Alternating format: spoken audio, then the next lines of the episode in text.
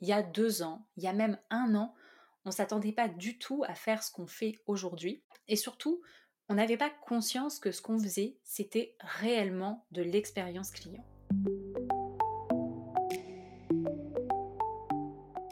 Avant de lancer Gage, je pensais sincèrement que l'expérience client, c'était fake.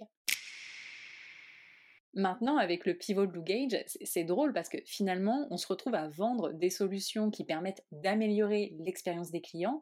Et comment on s'est retrouvé là? Ben, Oui, je me suis rendu compte que l'expérience client avait beaucoup plus de poids au sein des entreprises, qu'on y allouait beaucoup plus de ressources humaines et financières, et donc qu'il y avait un vrai enjeu.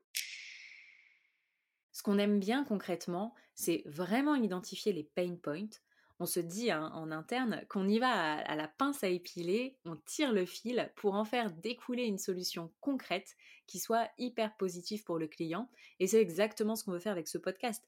Avoir une approche globale de l'expérience client, mais toujours y dénicher ce qui nuit et ce qui dégrade la satisfaction client. Avec le client, on va ouvrir des discussions avec plein d'interlocuteurs différents qui seront issus de secteurs d'activité très variés. Il y aura aussi des experts et des consultants en expérience client. L'idée, c'est qu'on puisse faire un melting pot de tout ce qui se fait autour de l'expérience client, de toutes les problématiques, de tous les enjeux, pour qu'on puisse ouvrir nos chakras et euh, il va se passer euh, plein de choses.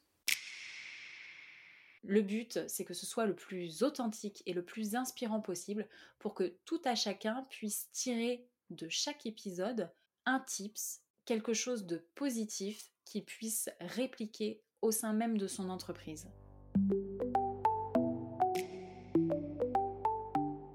Si vous avez envie de découvrir toutes les facettes de l'expérience client, abonnez-vous au podcast Le Client et vous serez notifié de la sortie du premier épisode et de tous les épisodes qui vont suivre.